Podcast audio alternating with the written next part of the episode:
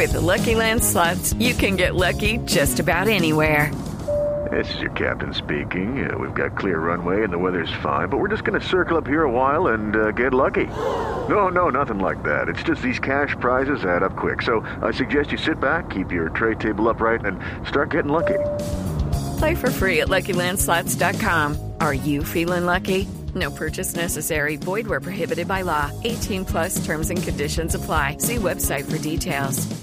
Del mundo, de Rusia, de la Unión Europea, vámonos para Bogotá. Porque Sebastián Nora, como habíamos anunciado, está muy interesado en hacer investigación sobre lo que pasa en los colegios del país, en donde se denuncian casos de abuso sexual. Digamos que esta es una práctica que está ocurriendo en muchas instituciones en todo el territorio nacional, tanto públicas como privadas. Usted, repitamos, eh, Sebastián, en este instante se encuentra en qué parte de la ciudad y en qué institución educativa. Sí, Camila, la situación hace 40 minutos no era nada fácil. Acá estoy en el Colegio Venecia, este es el barrio Venecia de la localidad de Tunjuelito. Estoy enfrente del colegio, como le contaban, no nos dejan entrar, está la policía, está la Secretaría de Gobierno.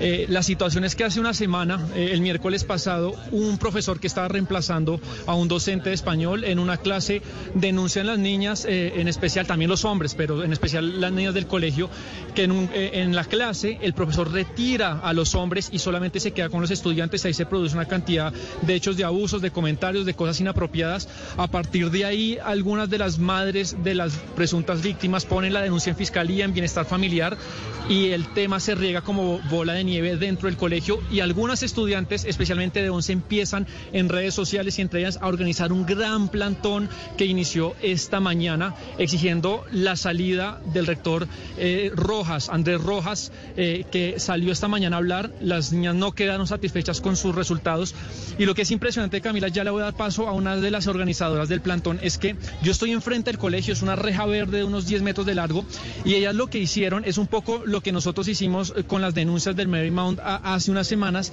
que publicamos unas denuncias de episodios que las niñas habían vivido. Ellas cogieron conversaciones de WhatsApp de varios profesores que las acosan, que les mandan mensajes inapropiados, los imprimieron y los esparcieron, los, los pegaron en toda la entrada del colegio. Usted ve acá, estoy enfrente, conversaciones de WhatsApp, de Instagram, en, las que hay profesores que les hacen comentarios inadecuados, también carteles eh, con frases de que no se sienten seguras. Entonces es realmente impresionante la puesta en escena y todo lo que han hecho estas estudiantes. Por eso le quiero dar paso, Camila, a Sara, estudiante de 11, y es una de las personas que desde el jueves pasado se dedicó a organizar este plantón. Sara, bienvenida a Mañanas Blue. Eh, buenos días, muchas gracias. Eh, mi nombre es Sara y pues en realidad estamos demasiado inconformes. Yo que soy grado 11, eh, sinceramente yo voy a salir, pero me preocupan son las generaciones futuras. ¿Por qué? Porque el rector, la respuesta de él fue que hacer charlas con nosotras porque nosotras éramos las que estábamos mal. Nosotras no estamos mal, son los profesores, no los quieren destituir, él los está encubriendo. ¿Qué seguridad tenemos nosotras? hay un profesor de la jornada de mañana que nos está grabando y hay varios y lo que quieren hacer es callarnos eh, tanto profesores como rector, como los de la secretaría, eh, para que nosotros no digamos nada. Entonces estamos peleando por nuestros derechos, vamos a seguir hoy, todo el día, mañana, el miércoles, hasta que realmente no logremos algo y algún cambio. Sara, lo que sucedió el miércoles pasado con este profesor de reemplazo, entiendo, es, digamos, la, la última gota que dinamitó toda una situación de hace muchos años. ¿Cuál es el contexto de violencia sexual que ustedes han sufrido en los últimos años en este colegio Venecia? Eh, en realidad eh, son comentarios de los profesores, ay, estás muy linda, ay, tienes mucha cola, ay, ven, digamos, un profesor a mí me ha cogido la mano y ha llegado hasta más arriba. Creo que ninguno, con ninguno le ha dado confianza para que hagan eso. Eh, hablo en lo personal, ella otras compañeras también me comentan que los profesores les han pedido que se levanten la falda para que ellos los puedan ah, pues, tocar sus partes íntimas. Entonces creo que no es la primera vez y no será la última vez que pase esto. Por eso es que nosotros queremos hacer esto. Sara, le, Camila, le, paso el auricular para que Sara la pueda oír. Deme, un momento. Claro, Sebastián, es que hay una duda. Ahí ya, ya, Camila, usted puede hablar a Sara. Sí, es que hay una duda, Sebastián y Sara, de lo que usted dijo. Usted dice, aquí el rector del Colegio Venecia y también la Secretaría de Educación están tratando de encubrir a los, a los profesores que, que estamos denunciando por eh, abuso. ¿Usted se refiere a la Secretaría de Educación de Bogotá o a qué secretaría se refiere, Sara? Sí, señora, porque aquí pues nos vinieron a acompañar. O sea, en realidad, créanme que tenemos las fotos, las pruebas, donde llegó la policía como si nosotros fuéramos unos vándalos, cuando realmente no hemos hecho nada contra el colegio. Todo el establecimiento del colegio está en perfecto estado.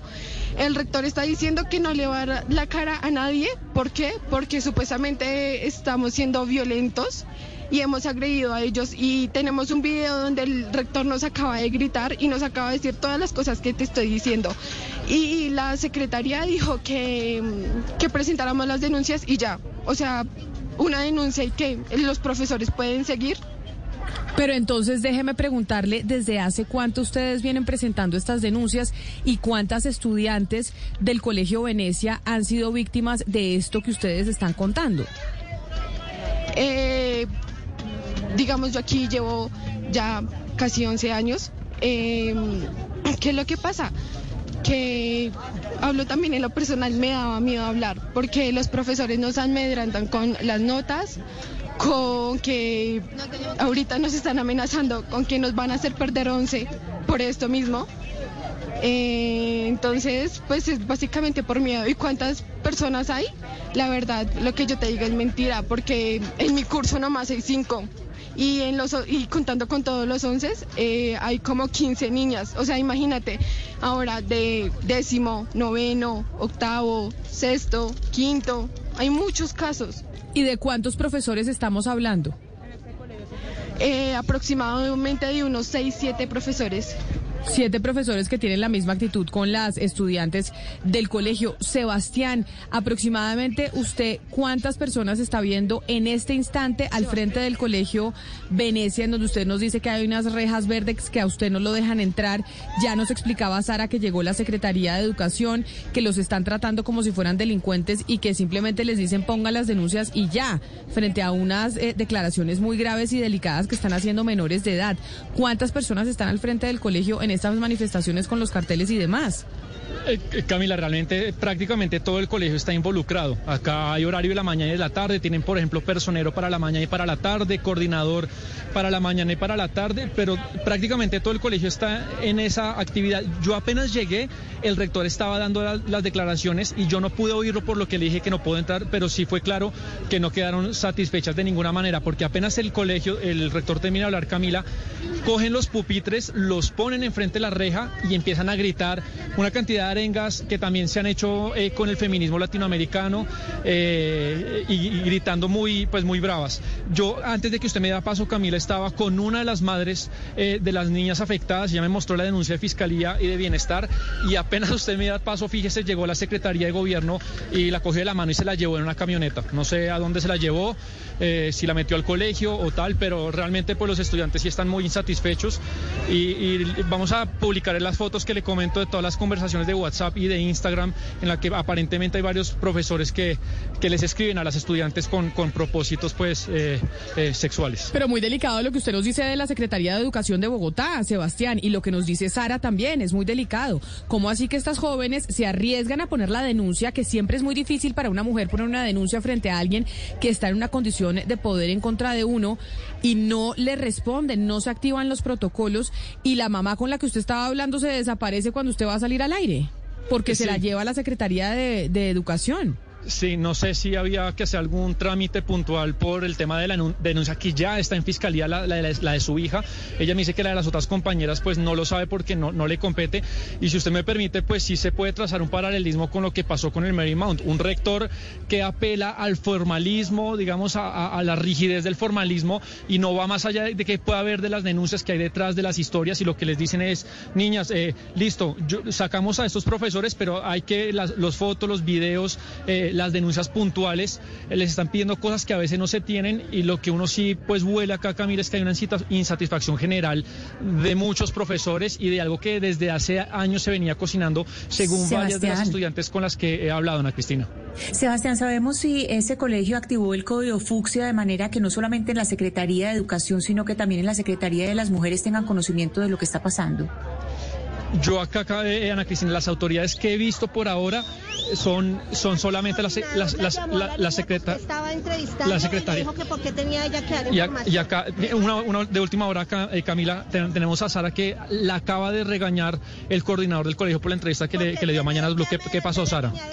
que porque yo hablaba que quién me autorizaba uno eso y dos que supuestamente que yo falsas declaraciones di contra ustedes o sea ellos ¿Se da cuenta? Entonces, fíjese, Camila, el coordinador, pues que, que casi no me dejaba entrar, me dijo que me fuera, pues acaba de regañar a Sara, la, la estudiante que, que le dio las declaraciones a- a- al programa recién. Pues hay que buscar, vamos a buscar la respuesta del rector, del coordinador y también de la Secretaría de Educación. ¿Qué es lo que está pasando con la Secretaría de Educación en este caso del Colegio Venecia? Que una cantidad de niñas y de estudiantes están protestando a las afueras del colegio por denunciar a seis profesores por conductas inapropiadas de abuso en contra de las estudiantes y resulta que ni la Secretaría de Educación ni la Rectoría del colegio hacen absolutamente nada. Sebastián, seguimos pendientes de usted que está ahí enfrente del Colegio Venecia, en donde se repite un poco la situación que hemos visto, por ejemplo, con el caso de las futbolistas o, por ejemplo, lo que hemos visto con el caso de los profesores de la Universidad Nacional de la Facultad de Antropología o lo que hemos visto con el colegio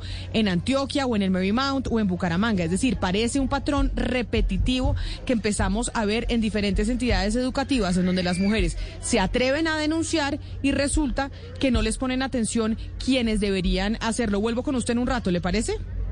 Me parece. Voy acá a hablar con algunas estudiantes y le doy más información en un rato. 11 de la mañana, 51 minutos. Trabajamos día a día.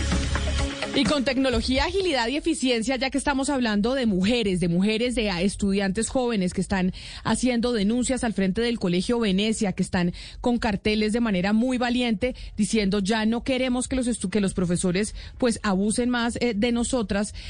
With Lucky Land slots, you can get lucky just about anywhere. Dearly beloved, we are gathered here today to. Has anyone seen the bride and groom? Sorry, sorry, we're here. We were getting lucky in the limo and we lost track of time. No, Lucky Land Casino, with cash prizes that add up quicker than a guest registry. In that case, I pronounce you lucky. Play for free at LuckyLandSlots.com. Daily bonuses are waiting. No purchase necessary. Void where prohibited by law. 18 plus. Terms and conditions apply. See website for details.